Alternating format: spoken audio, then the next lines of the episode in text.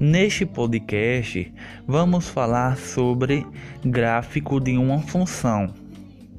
Dado uma função f que tem domínio real e contradomínio real, o seu gráfico é o conjunto de todos os pontos é, de coordenadas x, y para x pertencente aos reais e y pertencente aos reais.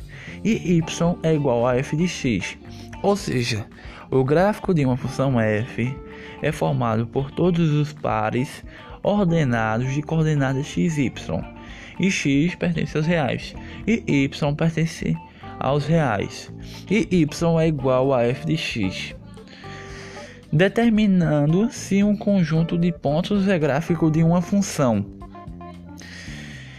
Uma figura plana no plano cartesiano será gráfico de uma função se e somente se uma reta perpendicular ao eixo x é, intersectar o gráfico em somente um único ponto. Muito obrigado por ouvir este podcast. Até o próximo conteúdo.